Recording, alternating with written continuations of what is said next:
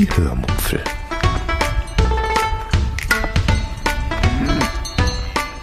Aus dem Tagebuch einer Allgäuerin.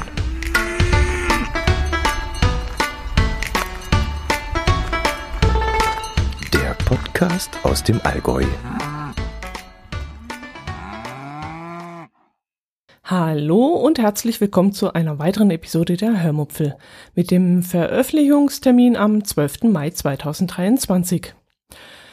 Heute erzähle ich euch vom Versuch, einen Snack nachzukochen, von einem weiteren Gericht, das zwar sehr lecker war, aber viel Arbeit gemacht hat, und ich stelle euch ein Buch vor. Außerdem erzähle ich euch dann noch was Lustiges, was ich auf Instagram entdeckt habe. Also ein buntes Sammelsurium aus allerlei. Viel Spaß beim Hören. Ähm, ich habe wieder einmal ein Rezept auf Instagram gesehen, das mich aus einem ganz bestimmten Grund angesprochen hat und das ich, weil ich zufällig Blätterteig im Angebot bekommen hatte, nachkochen wollte. Na nu, geht ja schon gut los. Bin am Anfang schon heiser. Naja. Äh, ja, in meinem Kopf ist auch schon wieder alles durcheinander gewurschtelt und ich muss jetzt mal kurz überlegen, in welcher Reihenfolge ich euch das erzähle. Äh, ich hatte Blätterteig im Angebot bekommen. Es war noch Schafskäse in meinem Kühlschrank und Spinat im Gefrierschrank und ich hatte dieses Video auf Instagram gesehen. Also wollte ich Blätterteigmuffin mit Spinat machen. Dazu schneidet man Blätterteig in zwölf gleichmäßige Quadrate und legt diese in die eingefettete Ausbuchtungen eines Muffinblechs. Muffinblech. Das ist so eine Erfindung aus den 2000ern. Sowas musste man damals haben. Genauso wie man in den 90ern dieses Top Topfset für 3000 Euro unbedingt haben musste, wo man die Töpfe übereinander stapeln kann und auf dem Herd gleichzeitig erwärmen kann.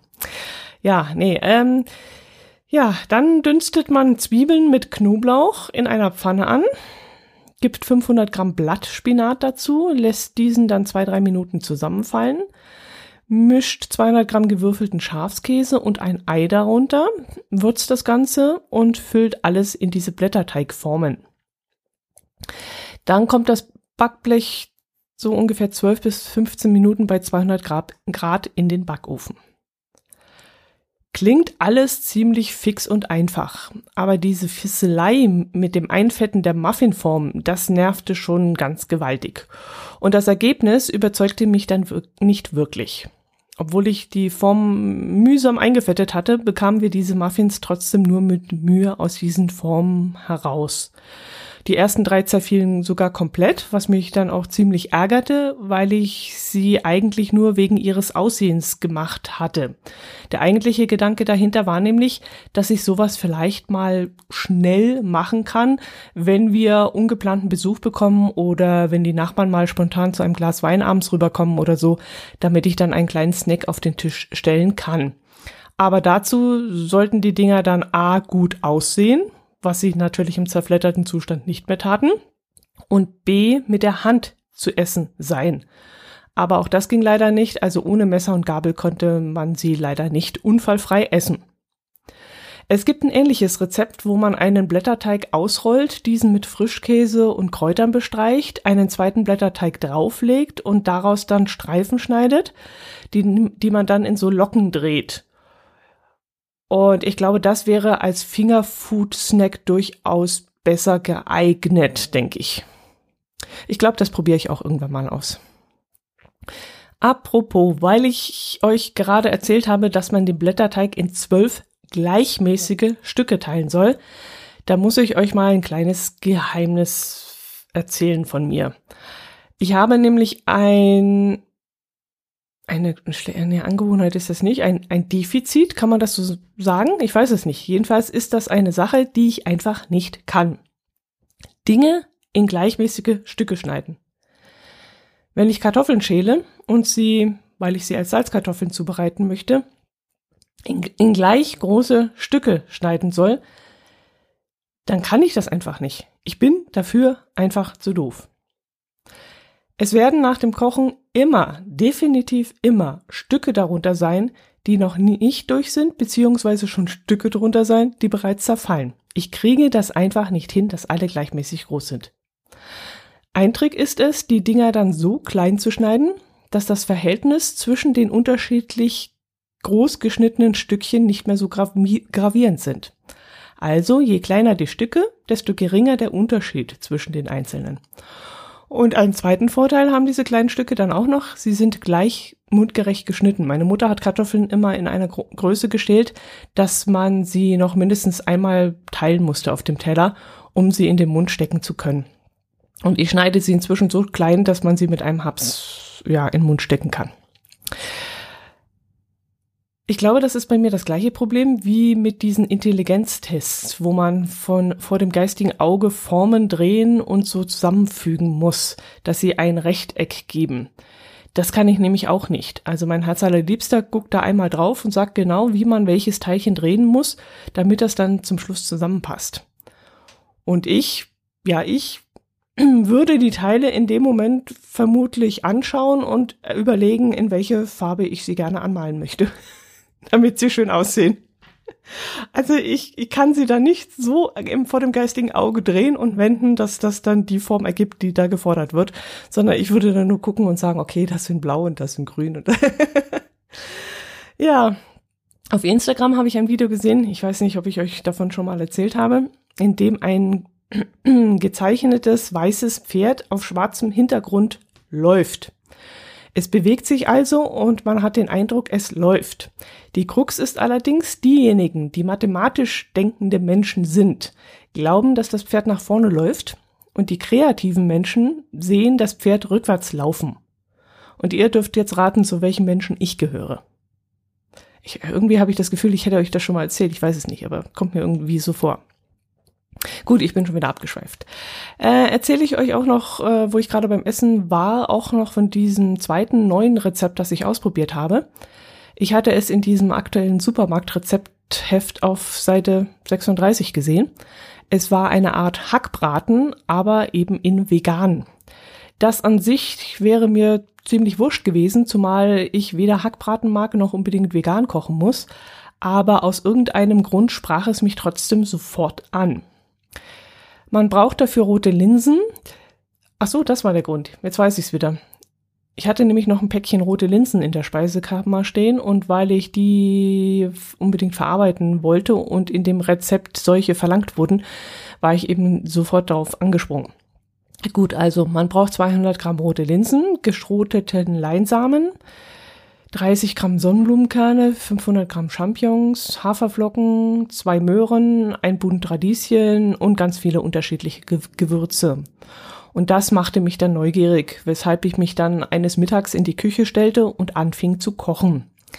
Aber ich muss sagen, die Zubereitung war so fisselig, dass ich mir hinterher echt überlegt habe, ob ich das wieder machen möchte.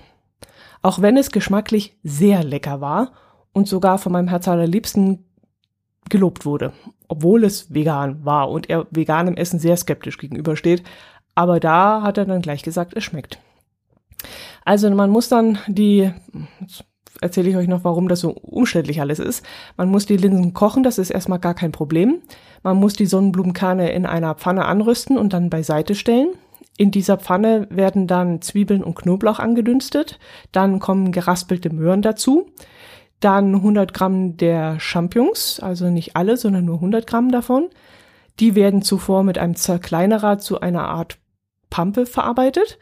Parallel dazu muss man 70 Gramm Haferflocken abwiegen, davon 20 wegnehmen und diese 20 Gramm ebenfalls im Zerkleinerer zu grobem Hafermehl zerstückeln. Die restlichen 50 Gramm kommen dann unzerkleinert dazu. Und so geht das halt die ganze Zeit weiter. Aus jedem einen Arbeitsvorgang macht man gefühlt drei Arbeitsgänge. Was dann dazu für, führt, dass man dann das Zeug x-mal in die Hand nehmen muss, beziehungsweise x Schalen verwendet dafür. Also Schalen, Teller, Töpfe, Pfannen sind alles dann komplett eingesaut und alles steht dann querbeet auf der ganzen Arbeitsfläche herum. Zum Schluss hat man dann eine komplett eingesaute Küche und eine mit Backpapier ausgelegte Kastenform, in der dann diese braune klebrige Masse liegt.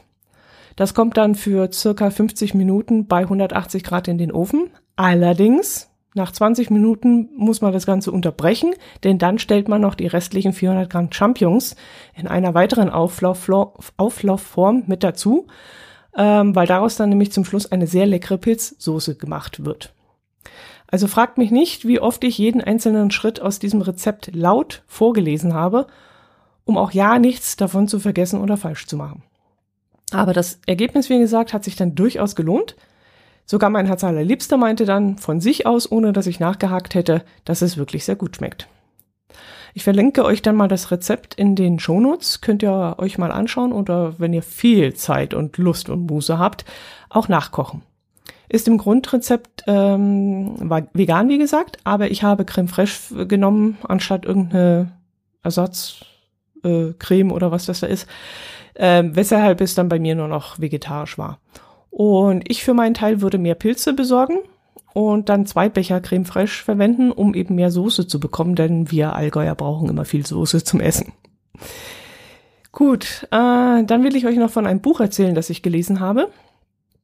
Ich habe euch ja vor einiger Zeit erzählt, dass ich zwei Bücher von meiner Mutter mitgenommen hatte, die sie nicht mehr aufheben wollte. Eines davon hieß Der Angstmann und das zweite hatte den Titel On the Left You See the Siegessäule. Erlebnisse eines Stadtbilderklärers von Tillmann Birr. Als Taschenbuch kostet es 9,99 Euro, als Kindle-Version ist es 1 Euro billiger. Dieser Tillmann erzählt, oder Tillman, ist nur mit einem N geschrieben, weiß nicht, wie man das ausspricht. Dieser Tillman erzählt von seiner, also seiner Lebensgeschichte, nämlich als er nach seinem Studio in Geschichte, ja, ich glaube, er hat Geschichte studiert, oder ja, er war, glaube ich, fertiger Historiker, wenn ich mich richtig erinnere, ähm, wie er da als Stadtbilderklärer auf einem Ausflugsschiff in Berlin gearbeitet hat. Er, er finde ich eigentlich ganz gut, das Wort Stadtbilderklärer. Ich will nicht immer Führer sagen, das geht mir so schwer über die Lippen. Und Touristenführer oder Stadtführer, also das, das mag ich immer nicht. Da wäre diese Stadtbilderklärer eigentlich eine gute Alternative. Aber ich glaube, das Wort kann ich mir nicht merken. Ja, er erzählt also davon, wie er ähm, auf die Idee kam, das machen zu wollen.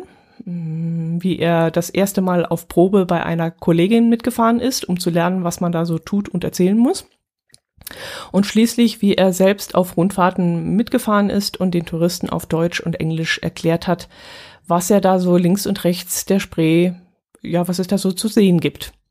Und da hat er eben sehr viele Geschichten erlebt, die durchweg irgendwie doch durchaus lustig sein könnten, wenn er sie auch so beschrieben, beschreiben würde. Aber leider kam seine Ausdrucksweise bei mir immer ein wenig suffisant und überheblich und arrogant an. Und das passt mir zurzeit so gar nicht in meine Stimmung. Also ich will zurzeit einfach nur Flausch und gute Laune und Freundlichkeit um mich herum haben und ich will dieses ganze Gezänke nicht mehr haben. Das ist einfach, ist mir auf der Welt zu viel und deswegen möchte ich sowas jetzt auch gerade nicht lesen müssen. Zum Beispiel erzählt er, äh, eigentlich erzählt er das ständig, von einigen Touristen, die besonders auffällig waren zum Beispiel von ein paar Spaniern, die rotzbesoffen an Bord kamen und ihn ständig mit ihrem Gegröle und Gequatsche unterbrochen haben. Für sie hat er dann einfach mal eine etwas andere Übersetzung ins Englische erfunden, indem er zum Beispiel aufs Reichstagsgebäude gezeigt hat und auf Englisch erklärt hat, das sei das größte Bordell Europas, wo man 24-7 Freibier bekäme und in irgendeinem anderen geschichtlichen internationalen Gebäude, in irgendeiner Botschaft oder was das war, weiß ich jetzt gar nicht, oder im, im Kanzleramt oder so, gäbe es den besten Hasch zu Top-Preisen und völlig legal. Und das soll dann die Spanier total äh, interessiert haben. Ja, und jetzt weiß ich auch nicht. Das fand ich alles ein Tick drüber. Also da war immer so ein bisschen, oh nee, echt jetzt und ach, muss das jetzt sein? Also das hat mir ehrlich gesagt in dem Moment überhaupt nicht gefallen. Und was mich da und auch bei den anderen Gästen, nicht nur bei den Spaniern, sondern auch bei irgendwelchen Niederbayern war es, glaube ich, was mich da auch sehr gestört hat, war, dass er viele Abschnitte komplett in Fremdsprache geschrieben hat. Also ellenlange Sätze in Spanisch oder ellenlange Sätze in Niederbayerisch. Und ich saß dann da und dachte mir, äh, worum geht's? Ich verstehe das nicht, was da steht Regt der Gast sich gerade auf oder fragt er interessiert nach oder worum geht's hier eigentlich, ähm, sollte vielleicht in irgendwie erklärt werden. Ich habe nämlich keine Lust, den Google-Übersetzer zu starten und das da mal einzugeben, um es zu kapieren. Äh, ja gut, niederbayerisch im Google-Übersetzer, das würde wahrscheinlich auch nur so semi, semi klappen. Ähm, naja, dass er natürlich viele Anekdoten mit seinen Fahrgästen hat, das ist, ja, das steht außer Frage, logisch. Und dass er es, dass es nichts gibt, was es nicht gibt, ist auch klar. Und ich lästere ja auch gerne mal über den einen oder anderen seltsamen Urlauber, wenn ich unterwegs bin. Aber in diesem Buch war mir das wirklich alles ein bisschen zu drüber und immer ein Tick zu viel. Jedenfalls war ich dann froh, als ich mit dem Buch fertig war und es wieder weglegen konnte. Ich glaube, ich habe gegen Ende sogar einige Absätze übersprungen, um es einfach hinter mich zu bringen. Dann habe ich noch etwas von Instagram mitgebracht. Äh, dort habe ich eine weitere sehr unterhaltsame Sache gesehen. Äh, da bat einer in einem Reel darum, dass man einen typischen Satz aus seinem Beruf nennen soll. Und in den Kommentarfunktionen konnte man dann genau diese Sätze posten und andere konnten die Sätze nachlesen. Und das habe ich dann auch gemacht. Und zu dem Zeitpunkt, wo ich dieses Reel gesehen habe, gab es schon über 6.500 Antworten auf diese Aufforderung. Und ich möchte euch jetzt mal ein paar davon nennen und ihr könnt dann überlegen, was das für ein Beruf sein könnte. Achtung, es geht los. Möchten Sie noch ein Imprägnierspray? Allgemeine Verkehrskontrolle. Das Medikament ist zurzeit nicht lieferbar. Das müsst ihr fürs Abitur können. Okay, bis hier war, hierher denke ich mal, war es relativ einfach, aber jetzt wird es ein bisschen schwieriger. Nächste Sätze. Das ist eine Notfallklingel und keine Serviceklingel. Haben, haben Sie schon versucht, das Gerät aus und wieder einzuschalten? Also heute Morgen hatte er noch kein Fieber. Ich warte jetzt schon 20 Minuten. Ja, jetzt, wo ich euch dazu vorlese, finde ich es gar nicht mehr so schwer. Also ich habe aber schon ein bisschen zu grübeln gehabt.